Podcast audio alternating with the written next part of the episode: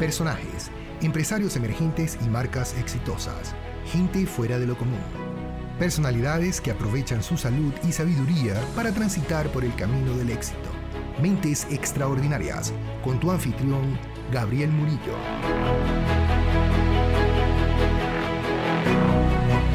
Bueno, aquí estamos nuevamente en el episodio número 4 de Mente Extraordinaria. Hoy tengo la oportunidad de compartir con otro emprendedor eh, directamente de Colombia. Así que, José, bienvenido al programa. Muchas gracias, Gabriel. Gracias por tenerme acá y saludos a todos los que nos están escuchando. Seguro. Bueno, la idea es compartir un poquito en lo que estás trabajando, tu proyecto actual. Si nos compartes específicamente lo que te mantiene a ti día a día emocionado en, estos, en, este, en estas últimas semanas. Claro, pues mira, yo soy fundador de un emprendimiento que se llama GET, GET, que viene del Grupo Estudiantil de Emprendimiento, que es una iniciativa que empezó como, de hecho, como un grupo, como dice el nombre, una iniciativa estudiantil en la Universidad de los Andes acá en Bogotá y que ahora hoy en día es, un emprendimiento, una empresa formada que ganamos hace como un, par de meses un concurso, bueno, una convocatoria que se llama Fondo Emprender, de que básicamente recursos del SENA por cerca de unos 40 mil dólares básicamente. Y en pocas palabras lo que hacemos es educación, lo que llamamos educación e industrias creativas, que hemos hecho cosas como además, eventos de emprendimiento, cursos de desarrollo de videojuegos, cursos de aplicaciones móviles. Ahora mismo, porque ganamos esa convocatoria, esos recursos, estamos como en un periodo de planeación y mucho trabajo antes de volver a vender, por decirlo así. Entonces estamos trabajando en, en seguir esos cursos. Estamos trabajando en cursos de marketing digital, cursos de diseño web y básicamente esto, es lo que me tiene al trote. No, excelente. ¿Y tú estás en qué parte de Colombia? Eh, yo estoy en Bogotá. Soy, aunque soy de Barranquilla, de la costa, pero estoy acá en Bogotá hace como ya 10 años más o menos. Ya, excelente. Tú, yo creo que nos conocimos más o menos, bueno, no, no hace tanto, ¿no? Pero creo que, que 6, 7 años fue que estuvimos en Malasia.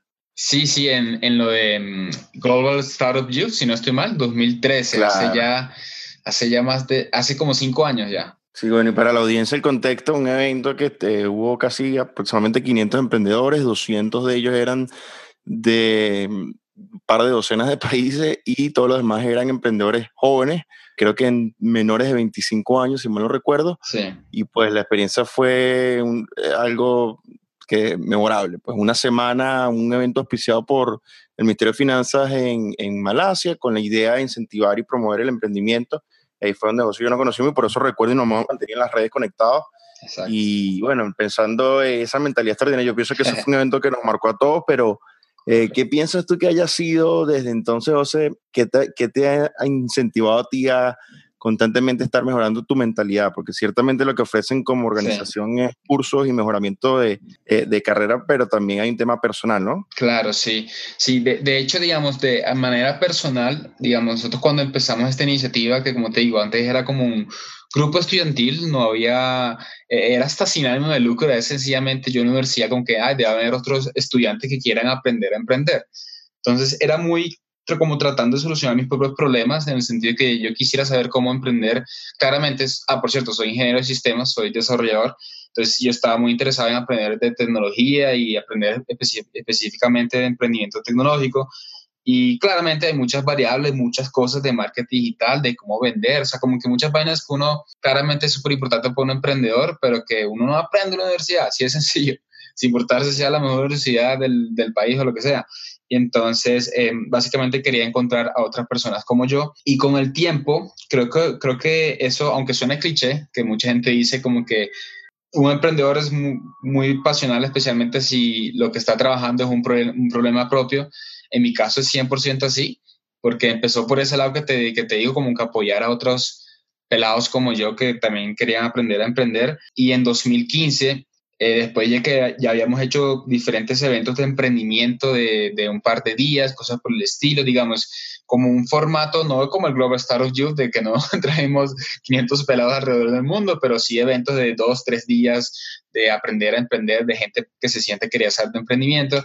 Empecé a meterme, como quien dice, más formal, formalmente en educación. Y eso tocó otro tema mío, que yo como ingeniero de sistemas y estoy seguro que cualquier ingeniero de sistemas o desarrollador que, escuche este podcast va a estar de acuerdo que el sueño frustrado de todo ingeniero de sistemas es, es aprender a hacer videojuegos.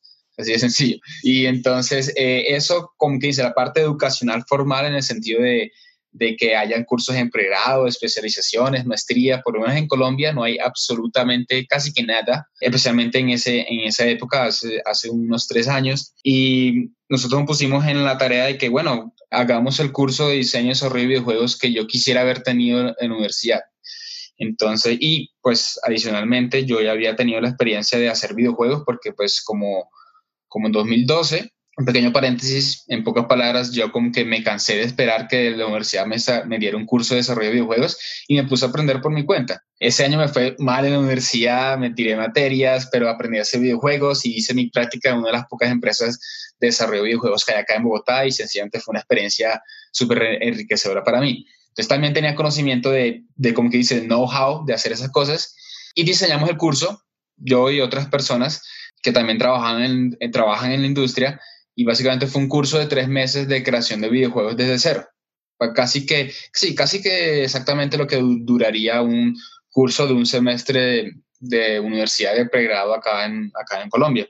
Y entonces creo que ese continuo aprendizaje, la verdad, siempre buscando resolver de alguna forma como problemas propios, me llena mucha pasión, ya que al fin y al cabo, pues es algo que, que pienso que tiene mucho valor. O sea, digamos, hoy en día yo digo que si si hay una palabra que me identifica es educación. Definitivamente estoy comprometido con educación, especialmente en, en estas partes de industrias creativas, que yo lo llamo como que todo lo que esté en ese bonito punto entre tecnología, diseño y emprendimiento.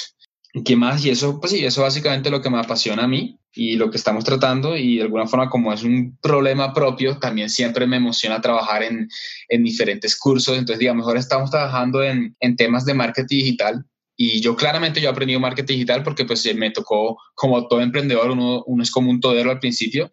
Yo diseñé el curso, yo desarrollé la página web, yo hice el marketing digital para venderlo y yo cerré los, los estudiantes, a los clientes. Entonces me tocó como aprender todo un poco y de marketing digital aprendí muy, mucho, muy prácticamente. Y claramente lo, lo que estoy pensando es como que quisiera vamos a crear un curso para, en este sentido, como para alguien, alguien como yo, alguien que esté, esté empezando su propio proyecto, llámelo emprendimiento, llámelo lo que sea, empezando su propio proyecto y quiere aprender a marketing digital y quiere aplicarlo de una vez a su proyecto y ver los el retorno de la inversión, básicamente. Entonces, todo eso me mueve muchísimo. Excelente. Yo pienso que la educación, por eso me identifico mucho porque yo recuerdo a los 16, 17 años estaba tomando yo certificaciones de desarrollo web y eh, eso le abre a uno un mundo y la persona que nos escucha que tiene la posibilidad de tomar ya sea un curso gratuito, un curso pago online o, o, acudir a organizaciones como las de ustedes para ir a estos eventos, eso es un antes y un después. Al tú tener ya una herramienta, un skill, te va abriendo puertas. Yo en ese entonces, a los 18 años, yo juraba y perjuraba porque ya programaba páginas web, yo juraba que era ¿sabes? El Mark Zuckerberg, el creador de Facebook. sí, exacto. Entonces, pero resulta que no, y yo pienso que mm, tal vez tú tendrías un, par de temas prácticos que no eh, eh, es el objetivo también del programa. Alguien que nos esté escuchando y que diga, bueno, ahí yo pienso que no hay falta de información, inclusive ahí, más bien una, estamos en un tema de, de sobreinformación. La gente eh, en Internet puede encontrar lo que sea gratuitamente, pero ustedes lo que hacen es consolidar, solidificar y, y, proveer esa asesoría como organización para facilitar el proceso de aprendizaje, ya sea emprendimiento, marketing o tecnología, como tú bien lo estás diciendo, pero ¿cuál sería un consejo práctico para un, un individuo que está por arrancar? Y como bien sabemos, el tema de tecnología cambia constantemente. Entonces, la persona está buscando, bueno, ¿qué, ¿qué, aprendo? Si es desarrollo, o si es programación, o si es emprendimiento. ¿Cuál, cuál sería algo práctico que tú pudieras para, para ayudar a una persona que consolide y diga, ¿qué, ¿qué le recomendarías tú? Pues yo creo que, bueno, es una pregunta, siempre he empezado con una pregunta difícil porque claramente depende mucho de lo que la persona quisiera alcanzar y eso, pero yo, yo sí pienso que por lo menos hoy en día saber programar es súper, es súper importante, o sea, no, es, no necesariamente si uno quiere ser un desarrollador o algo por el estilo, sino que lo más seguro es, o sea, mucho, y, esto va para arriba, o sea, cada, año que pase hay más empresas, más emprendimientos que de alguna forma van a tener que utilizar tecnología para ofrecer productos y servicios mucho mejores y mucho, pues, mucho mejores para sus clientes, cosas por el estilo. Ya sea que, que la tecnología no sea el producto o servicio, sino que de alguna forma apalanque un producto o servicio que sea mucho más, que es mucho más exitoso que la competencia, de alguna forma va a tener que utilizar tecnología.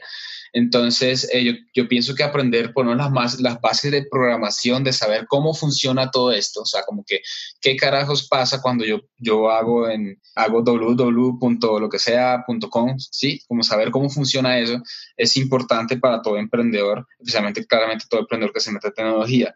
Pero aparte de eso, yo me atrevería a decir, y es algo que de hecho es una de las cosas que yo personalmente trato de, de incentivar en todos estos cursos que estamos haciendo, es que mucha gente tiene la mala noción de que, como, como tú dices, si uno aprende a programar o aprende algo técnico, ya soy un programador.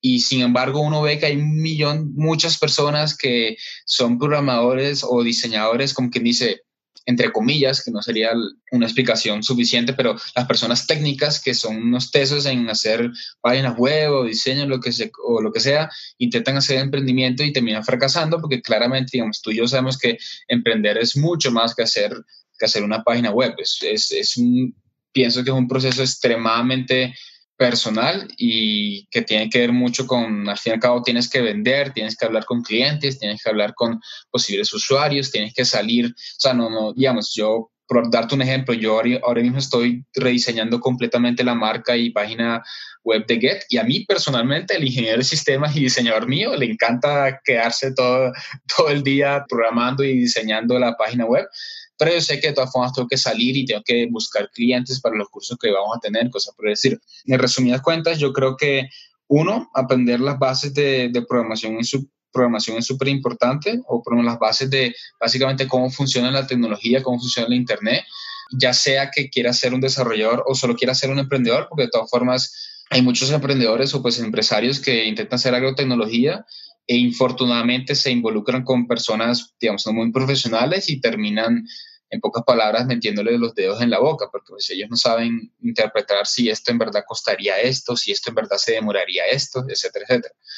Y dos, creo que, mm, no sé cómo decirlo, creo que es perder el, miedo a, a salir afuera y buscar clientes uno empieza teniendo uno que otra pequeña reunión y teniendo solo uno que dos personas que le compran lo que uno está vendiendo, pero pues así uno tiene que empezar. Entonces, y eso es algo que se va adquiriendo porque, digamos, yo, la verdad, si tú me haces una entrevista a mí yo de hace unos 6, 7 años, yo pues era una persona súper, súper tímida, no me, me, veía en estas cosas y al principio lo que más me daba mamera era eso, como que ah, tengo que salir, tengo que reunirme, tomar un café con tal, tal, y me tomo todo el día con cuatro reuniones y no puedo trabajar en la página web, pero, pero con el tiempo uno aprende que eso, eso es lo que toca. Al fin y al cabo, un, como no acuerdo dónde viene este code, pero es algo que lo, siempre lo tengo en mente, que al fin y al cabo un negocio se hace con personas. Ahí sea que tú vendas empresas a, a, otras empresas, quien firma el contrato es una persona. Si al fin y al cabo tú te reúnes con personas y la persona solo hace negocios con otras personas,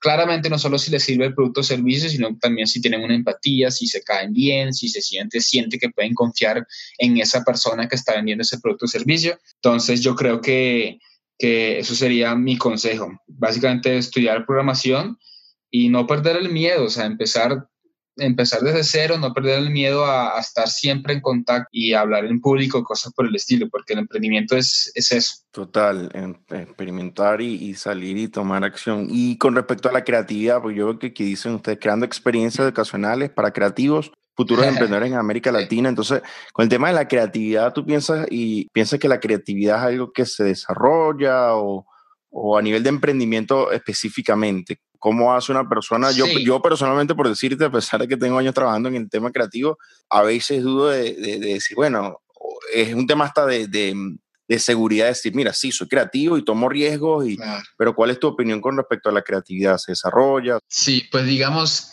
yo sí pienso que la, creatividad se, se, desarrolla. Yo, yo soy de los que, yo, digamos, yo no, yo no pienso personalmente eso de que un emprendedor nace o se hace, lo que te digo, por mi experiencia, o sea, si, si tú me hubieras conocido hace unos 10 años, yo era un pequeño y estudiante de ingeniería de sistemas súper ñoño, súper tímido, no decía nada, tal, tal.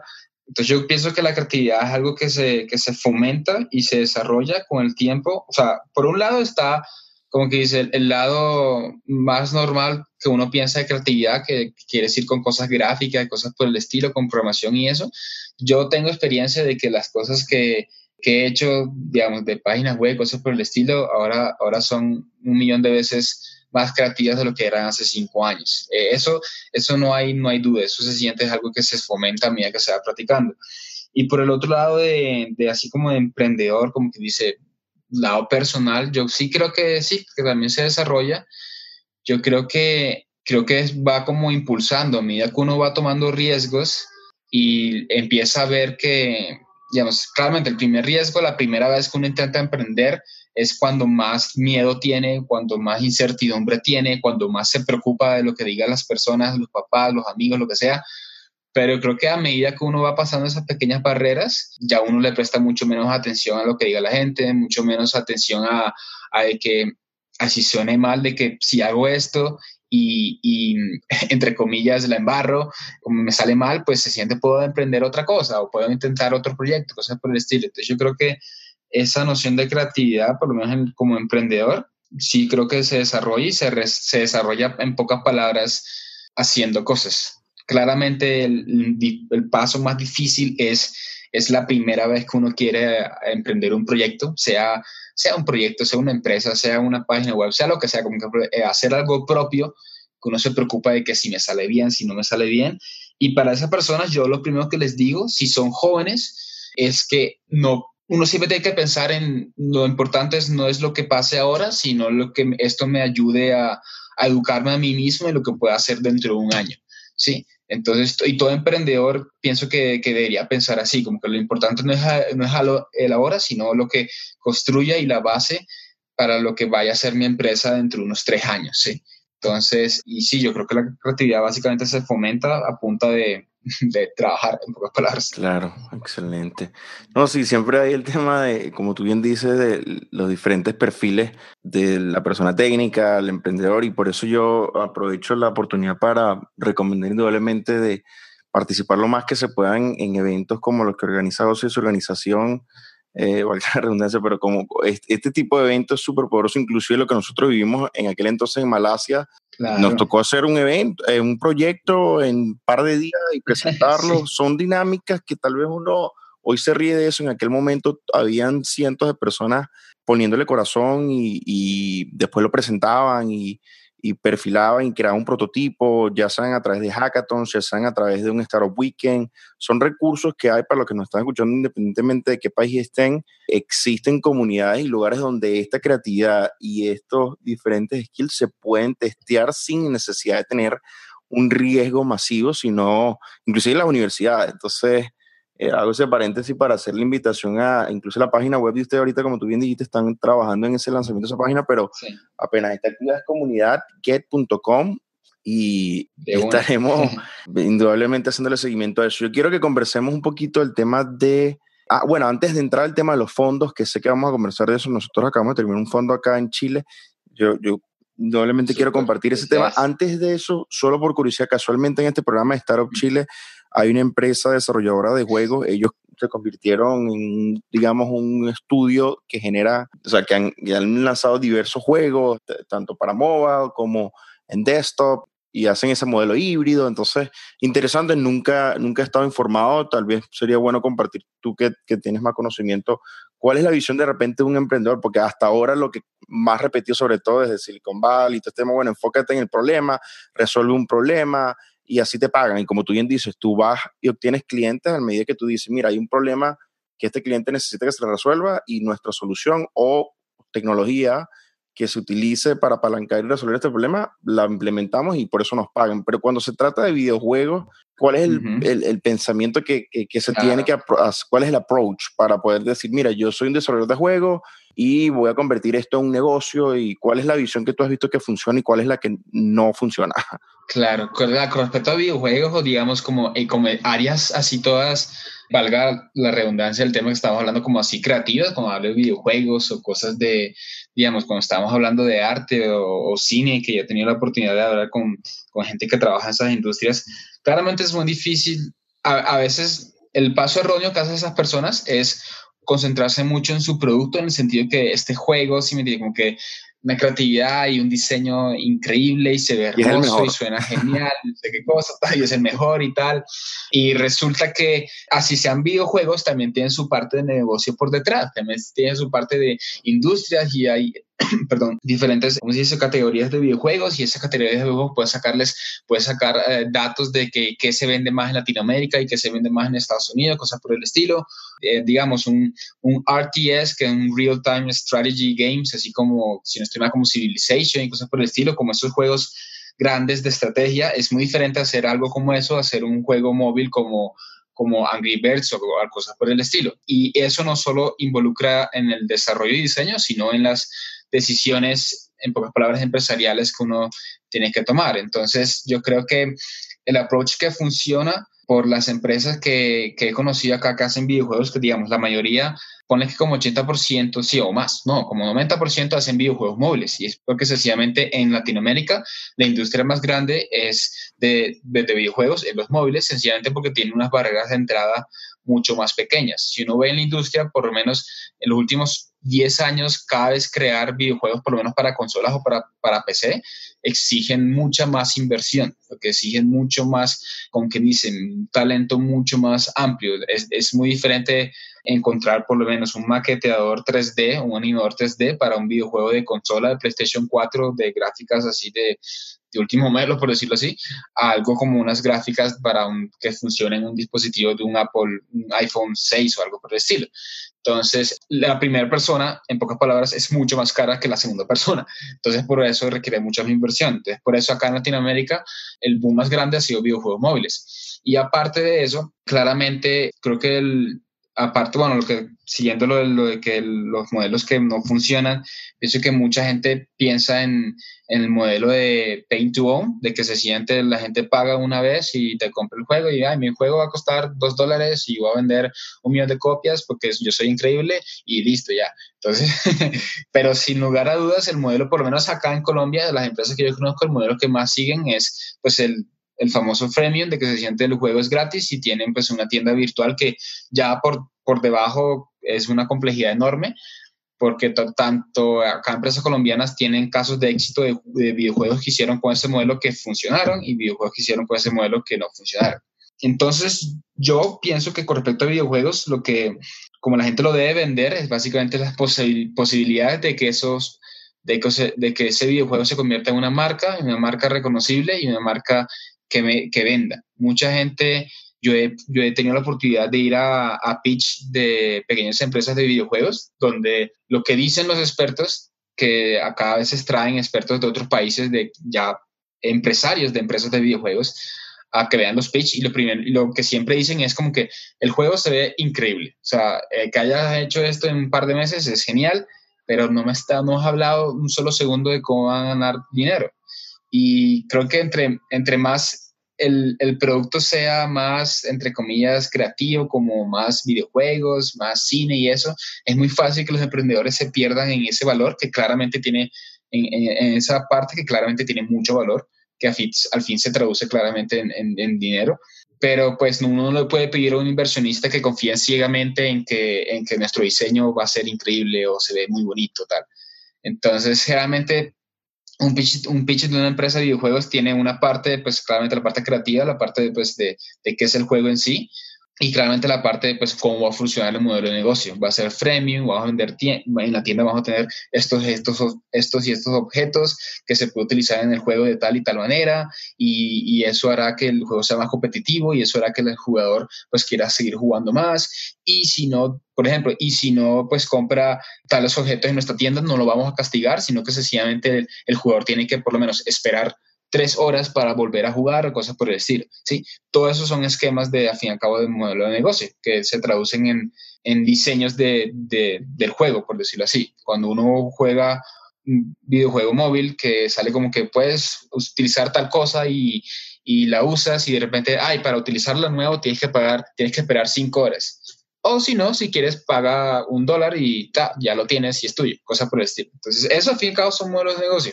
Y creo que mucha gente cuando se trata de videojuegos se torna demasiado pasional al punto de que no es, no es una empresa, sino que se gente quiere sacar ese videojuego, pero claramente en algún punto alguien tiene que comer, ¿no? Entonces tienen que hablar del modelo de negocio. Entonces, si eso más o menos responde la pregunta. O... No, genial, me encanta. Inclusive se ha repetido en las últimas entrevistas cuando hemos hablado con otros emprendedores que al fin y al cabo se trata del modelo de negocio y no necesariamente del producto o del servicio.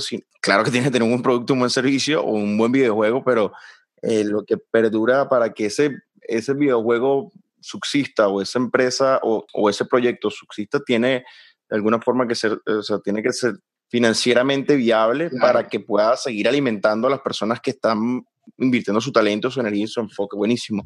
Y yo quiero hablar ahora de los fondos, como veníamos, como venía diciendo, o incluso cuando nos escribimos hace par de días, te comenté, yo estoy, apliqué a un programa acá en Chile que se llama Startup Chile, bien con una aceleradora, para los que también nos escuchan, pueden googlear Startup Chile, inclusive en, el, en los shows nos pondré los enlaces. Es básicamente un programa, aplicaron aproximadamente 2.000 empresas, de las cuales 87 quedamos en esta última generación 18, y un programa basado en empresas de, de base tecnológica, en, en emprendimientos específicamente orientados en el tema de tecnología, y pues te da un capital semilla libre de cualquier tipo de acciones en tu empresa, equity free que llaman, con la intención de brindarte todo tipo de intensivo. Este es un programa de gobierno en Chile que busca atraer a talento y emprendedores a, acá a Chile. entonces, y también obviamente apoyar, anteriormente era un enfoque de traer talento acá a Chile, ahora ha sido más que todo apoyar al emprendedor chileno, pero como ya ese emprendedor ha, subido en números en, en estadística, entonces ahora han nivelado más y han cambiado cierto objetivo. Pero en fin, el, la experiencia ha sido extraordinaria. Acabamos de terminar ese programa.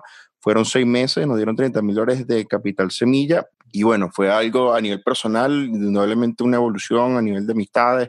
Pero negocio vimos también proyectos, bueno, por decirte uno que estaba en mi, programa, eh, a nivel de comercio electrónico, tiene una plataforma que ellos han recaudado casi 5 millones de dólares ya, y el, y el fundador, eh, Fernando estaba, con, estaba allí, él personalmente acá en Chile, participando en el programa y, y, la gente pregunta, ¿por qué estás acá? ¿Por qué si tú has recaudado 5 millones de dólares de inversionistas, estás acá? Y dice, la misma razón que tú estás aquí, decía el emprendedor que, que le estaba haciendo la pregunta. Entonces me llama la atención y me encantaría poder compartir más detalles de por qué nosotros aplicamos a estos fondos. También para los que nunca habían escuchado estos fondos, son fondos de, de, de apoyo al emprendedor, emprendedor en etapa temprana que llaman early stage. Y la intención indudablemente es hacerle seguimiento a estas empresas y hay otros fondos de seguimiento. Ahorita nosotros quedamos en otro fondo de seguimiento con también ya con otros intereses. Esta aceleradora sí nos pide equity en nuestra empresa y hay otras reglas y todo. Pero me encantaría contar tu experiencia porque ustedes aplicaron a un fondo en Colombia, pero hay fondos en literalmente en todas partes del mundo. Hay convocatorias todos los meses. Así que, ¿qué te llamó a ti la atención de decir, bueno, vamos a aplicar un fondo y, y, y bueno, ahorita me estabas comentando de lo riguroso, al igual que nosotros fue, básicamente tuvimos que tener una persona casi medio tiempo enfocada en poder cumplir con todas las regulaciones porque es dinero de gobierno. Y bueno, eh, ahorita ustedes están atravesando eso, pero ¿por qué aplicaron y cómo se enteraron y claro. cuál ha sido la experiencia hasta ahora? Pues digamos, como, como me enteré, yo cuando hicimos cuando yo hice el primer curso de desarrollo de aplicaciones móviles de Get, que eso fue en noviembre, perdón, octubre de 2016, yo conocí a una persona que ahora es socio mío, que se llama Arturo Henao y Arturo tiene una empresa que ganó Fondo Emprender, pues el fondo del cual aplicamos, que es un fondo igual que más o menos como Startup Chile, que es con plata del Estado en pocas palabras. Él la ganó hace como unos cuatro años. Y resulta que sí, yo, hay muchos diferentes, hay muchos fondos acá claramente en el mundo y claramente a, medida que pasan los años, más aceleradoras de, de otros países llegan a, Latinoamérica y especialmente acá a Colombia. Digamos, creo que el año pasado llegó Rockstar, Rockstar a Colombia, que es una aceleradora enorme, en, si no estoy mal, que nació en Holanda. Llegó acá hace un año y pues hace unos meses salió como el que inicia el primer batch de los primeros emprendedores. ¿Por qué nosotros no fuimos con, con Fondo Emprender y no con, entre comillas, estas aceleradoras? Aceleradoras que estaban acá en Colombia. Uno, pues porque ya tenía el ejemplo de mi socio que había pasado por eso y había, ganado, había ganado, entonces pues ya sabía más o menos cómo era el proceso, ya teníamos de alguna forma como una especie de, de ventaja en el sentido que, eh, que ya sabía, ya tenía al lado una persona que había pasado por ese, por ese proceso. Y dos, porque yo no sé si, por lo menos allá en, en Chile, pero por lo menos acá en, en Colombia hay una pienso yo, una obsesión con la tecnología de que muchas de estas aceleradoras que piensan que no aceptan programas en, no aceptan proyectos en sus programas si no es una especie de emprendimiento tecnológico, o sea, si no es una aplicación móvil o página web que busca tener una especie de modelo escalable de miles de usuarios, lo que sea. En nuestro caso es diferente. Como yo lo pongo, lo que quiero que sea Get no es un emprendimiento tecnológico que trabaja en educación, digamos como Platzi, como Crejana, que creo que Crejana es del Perú, si no me, acuerdo bien, sé que, es un país latinoamericano, Doméstica, que es de, que es de España, que son básicamente portales para aprender eh, cositas de diseño y programación y eso. Lo que yo quiero que sea Get, en pocas palabras, en un futuro, es la primera universidad de industrias creativas. Entonces, nuestro modelo es un modelo que, como en Estados Unidos, hay una universidad que se llama Full Sail University, que uno va y es una universidad con pregrados y posgrados en cosas de animación, de videojuegos, de, de cine y sacan noticias de eh, egresados que están, que trabajaron en el, en el score, de, en la música de tal película que ganó el Oscar y no sé qué. Eso es lo que quiero que yo sea, que sea una empresa educativa con apoyo tecnológico. Entonces, en pocas palabras, a mí no me interesa tener por ahora un millón de estudiantes que me paguen 100, 100 pesos cada uno. Prefiero tener eh, mil estudiantes que me paguen mil pesos cada uno. ¿Sí, me van a entender? Entonces, como, como esa era la naturaleza de, nuestro negocio que queríamos, que queríamos hacer, muchas de las aceleradoras eh, nos veían como, que ustedes no son emprendedores tecnológicos. Y no, y es verdad, no lo somos. Entonces, y mientras que Fondo Emprender, por lo menos acá, los fondos del Estado son muy como que cualquier proyecto puede aplicar, cualquier proyecto puede aplicar. Claramente, si un proyecto que tenga alguna forma que ver con tecnología, pues eh, es, un, es un plus, por decirlo así. Pero nosotros aplicamos a eso, uno, porque, lo que te digo, pues ya tenía la, la experiencia de mi, de mi socio. Dos, por, pienso que la naturaleza del negocio que estamos haciendo. Y tres, porque pues la verdad es que me llamaba mucho la atención lo, de, lo del equity free de que sencillamente, que claramente no es, no es como un, jardín de rosas. Si uno por lo menos allá, no sé, pero si, si digamos, yo estoy ejecutando este dinero, si a mí, a mí me da súper, súper mal, digamos que no, no, no logro ninguna meta, pues termino endeudado. ¿no? Entonces, claramente ese no es el objetivo, pero, pero es, es bueno porque a, todas formas es, es, como yo lo veo, es que el, el, país está apostando en ti. En este, en este caso, pues esto es dinero de colombianos que se está invirtiendo en mí y que si todo sale bien, en el mejor, mejor de los casos, es como si hubiera fuera un préstamo condonable, que es en pocas palabras como que el país dijera, si a ti te da bien y te prestamos esta plata, entonces no la tienes que devolver, porque si a ti te da bien es porque generas empleo y mejoras la economía en tal y tal sector, entonces el, el país gana, claramente. Entonces, yo pienso que estos fondos de early stage del Estado tienen sus beneficios claramente equity free y que al fin y al cabo, pues, hay, yo por lo menos yo lo veo con una, una, especie de responsabilidad moral en el sentido de que, por lo menos Fondo Emprender, que viene de una cosa que se llama el SENA, que es básicamente un instituto de, educación en cursos tecnológicos, cursos técnicos, es decir, o sea, para muchas, muchas, como 80% de las personas que van a esos cursos son personas de bajos recursos o personas de estrato 1 y 2 que no pueden darse el privilegio, el lujo de tener una carrera universitaria. Entonces, al fin y al cabo, también lo veo con una responsabilidad de que es, dinero de todo el país que se está invirtiendo en uno. Entonces, eso también pienso que es algo positivo. Pero claramente uno tiene que tener un plan. Entonces, nuestro plan es, es utilizar, ejecutar estos recursos y en menos de dos años, ya cuando tengamos como que ya estemos ya arrancados, ya tengamos un equipo mucho más fuerte, un modelo mucho más estable, por decirlo así, ya aplicar unas, estas aceleradoras. Y de hecho, muchas, muchas una estrategia que mucha gente utiliza, que muchos emprendedores, como que aplican a fondo emprender o un fondo del Estado, que, que claramente comparar 40 mil dólares a un fondo de capital de, de, serie A, que son como cuatro o cinco veces más, cinco veces ese monto, pues el proceso es muy diferente, pero el plan a veces es aplicar a estos fondos que son relativamente pequeños, early stage, arrancar, consolidarse, estar estable, sin importar el tipo de emprendimiento que uno sea, eh, y ya esto es aplicar a una aceleradora o un fondo de inversión mucho más grande. Y pienso que es el, camino que muchos emprendedores deberían hacer porque yo conozco muchos casos de, emprendedores que pasaron por aceleradoras, hasta amigos que pasaron por Y Combinator y, y pasaron, y al final sencillamente no lo lograron porque como que estaban basados mucho en una idea, no tenían un plan consolidado y, eh, básicamente pues fracasaron. Entonces yo pienso que estos fondos early stage del Estado, en mi caso, son excelentes para como empezar y empezar bien. Y claramente pues lo malo es el pocotón de, de burocracia que uno tiene que lidiar, porque como tú bien lo dices, es fondo del Estado. Entonces, pues hay que hacer un montón de papeles acá, papeles allá, que si uno quiere comprar, digamos, en mi caso, por, por otro ejemplo, yo tengo uno, una parte del, del, capital es para comprar equipos portátiles para estudiantes que no tengan sus equipos y yo les pueda dar equipos en, en, pues en, el salón de clase. Yo no puedo sencillamente ir a, no sé, a cualquier tienda, a cualquier super, centro comercial y comprar portátiles y decir, listo, ya los compré, aquí está la factura. No, tengo que mandar tres cotizaciones mínimo de tres proveedores diferentes y no sé qué costa, tal.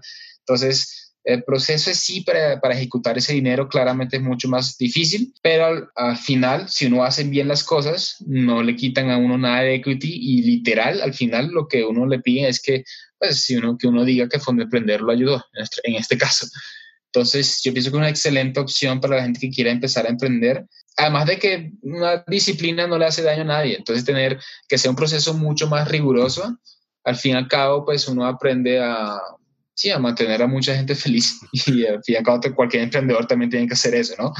Entonces, sí, pienso que es súper, súper bueno todos esos recursos del Estado. Y yo quisiera resaltar esos dos puntos. Uno, para las personas que por primera vez están oyendo estos fondos, yo inclusive, a pesar de que hace un año apliqué esto, volviendo atrás hace seis años, cuando hice la primera aplicación, en realidad la aplicación no era de un emprendimiento, sino que aplicamos al programa de Malasia y tú fuiste seleccionado y yo fui seleccionado. Entonces, pero también aplicaron miles de personas. Fue la primera vez que tuve la experiencia de decir, bueno, mira, eh, fuimos seleccionados e inclusive ese programa de Malasia que nosotros participamos, ellos pagaron por todo y fue también un programa de Estado, si mal no recuerdo el número, fueron casi 2 millones de dólares que se invirtieron en una semana en estas 500 mm. personas. Bastante significativo, ¿no?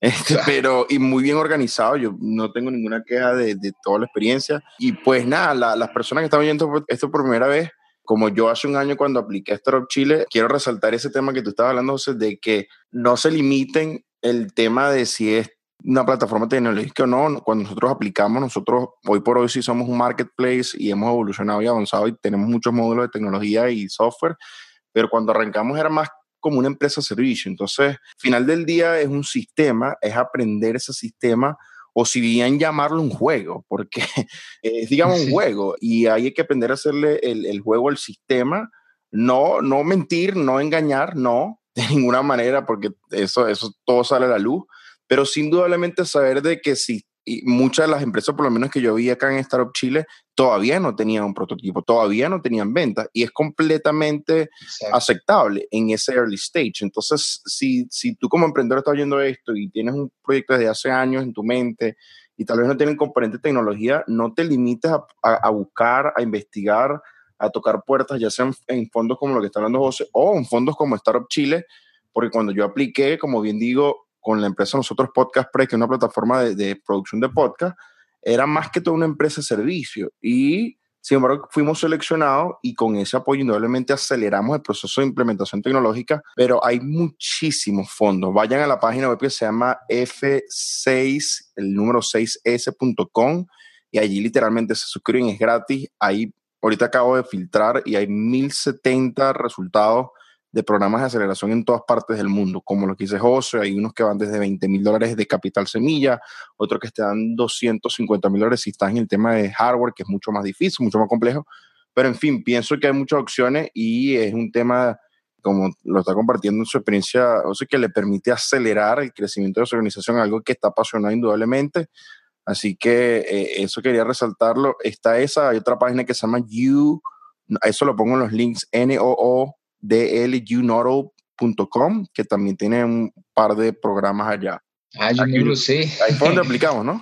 Sí, sí, de hecho yo fui, eh, yo, yo fui a ese campamento, bueno, cuando, cuando hacían campamento, ahora son básicamente como una plataforma para hacer eventos y cosas por el estilo, pero yo fui a un campamento de ellos y ahí fue que conocí a, a Rebecca Hong, no sé si tú la conociste durante el, durante el, Global Startup Youth, pues Junior era unos patrocinadores de Global Startup Youth, si no estoy mal y yo fui a su campamento en, en 2012 y también son súper buenos. Entonces, lo que yo comparto lo que tú dices, todas esas experiencias son excelentes, además de que sin importarse a un capital del Estado o capital VC o lo que sea, tengan en cuenta de que la gente, al fin y al cabo, lo que dije al principio, la gente hace negocios con personas, ¿sí? Así que generalmente esos inversionistas o pues el Estado debe estar convencido de que tú como emprendedor puedes llevar eso a cabo. Ahí sea que haya, a, a, tengan poquitas falencias o no esté todo 100% súper claro, lo que más les vende es el hecho que, que confíen de que esta persona o pues este equipo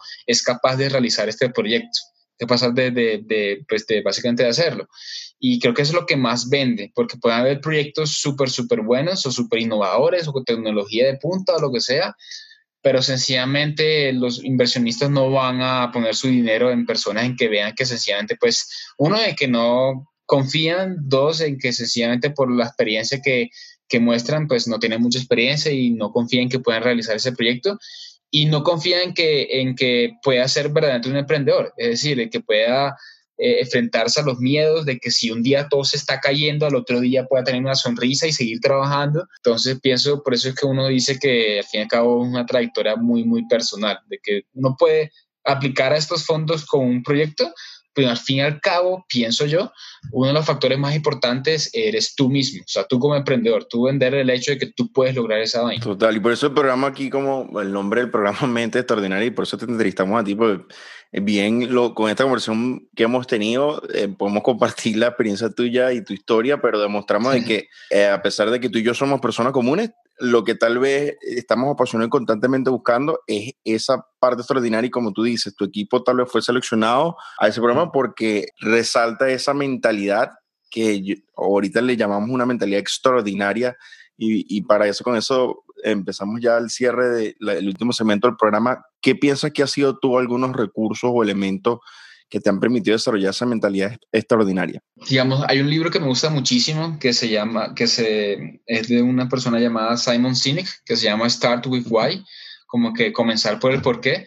Pienso que es un libro muy bueno porque básicamente dice como que toda empresa sabe qué hace, algunas saben cómo lo hacen, pero pocas saben por qué lo hacen como quien dice, un, un, sentido, de pronto no sería exactamente la palabra, pero un sentido como altruista al respecto de lo que uno hace, que al fin y al cabo, si eres un emprendedor y, un día todo está vuelto en llamas, todo está vuelto en nada, te cancelaron 40 mil personas y el profesor no puede ir a clase y de repente cinco estudiantes, cuatro eh, desertaron, total. O sea, tiene que haber una razón personal para que tú al otro día no digas, no, ves, qué mamera hacer esto esta vaina, me voy a buscar un trabajo y ya. Entonces tiene que haber una razón personal de peso para que, por la cual tú quieras seguir con ese proyecto. Y pienso que sin eso es, es muy difícil que la gente siga por un camino que está lleno de incertidumbre y está lleno de recompensas que al fin y al cabo son a largo plazo. O sea, entonces ese libro es muy bueno. Que otros recursos? Pues ahora mismo, pues el libro de Lean Startup es, es chévere. Cuando, yo lo leí, cuando empecé a, como quise meterme en todo ese, ese cosa de emprendimiento, el libro de Lean, creo que se llama The Lean Startup, si no estoy mal.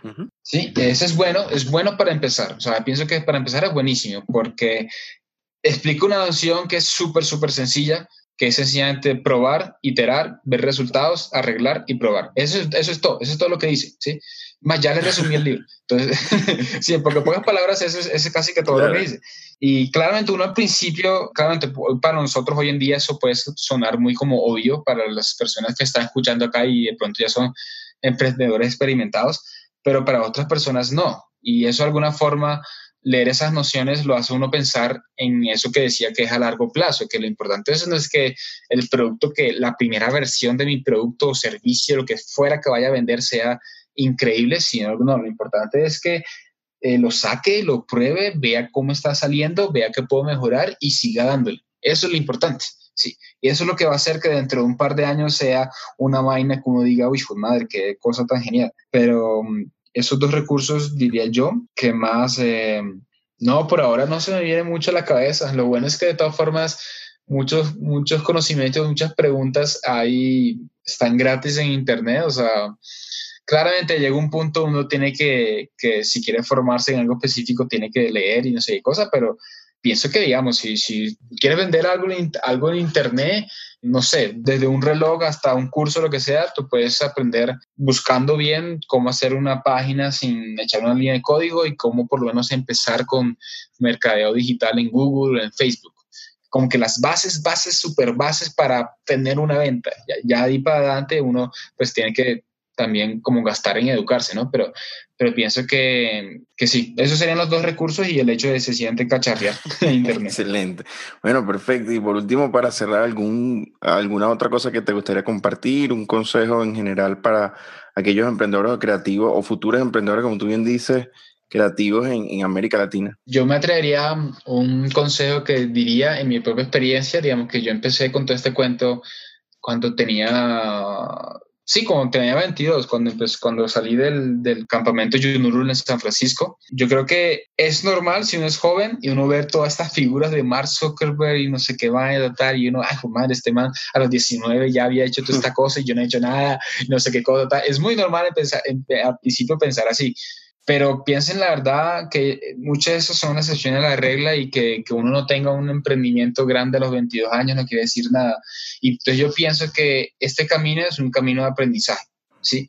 Que con, justamente como lo dijo Steve Jobs en su discurso de 2005 en Stanford, pues en, en español básicamente que uno cuando pues a medida que va creyendo este camino, ya sea creer en, en sus propios conocimientos y creen en Dios o lo que sea que ustedes crean, uno podrá conectar los puntos mirándolos hacia atrás. O sea, digamos, yo miro hacia atrás cuando empecé este, este camino a los 22 años y lo que somos ahora, muchas cosas tienen sentido. Entonces, pienso que siempre piensen a futuro, no se rindan. Lo más importante son las experiencias que, que estén aprendiendo muchísimo ya sea aprendan de, de, marketing, de lo que sea, de vender, de lo que sea, pero eso sí, si, están en una experiencia de emprendimiento y ustedes piensan de verdad que no están aprendiendo nada, sálganse de ahí, porque ahí sí están perdiendo el tiempo. Y ya, entonces yo, creo, yo creería que, que sería ese el consejo, aprender. aprender, aprender, aprender. Bueno, excelente, José, súper agradecido y deseándole todo el éxito de tu equipo y que sigan cosechando pues lo que han venido sembrando, ayudando a muchísima gente y sé que indudablemente se sigue volviendo en, en, desarrollar gente como tú y, y, el efecto multiplicador. Así que un abrazo fuerte y espero pronto cuando esté en Colombia que podamos conectar por allá. Ah, listo, de una Gabriel, un abrazo y gracias a todos, gracias por la invitación. Seguro, gracias y nos vemos en el próximo episodio. Mente Extraordinaria, Gabriel Murillo. Hasta la próxima.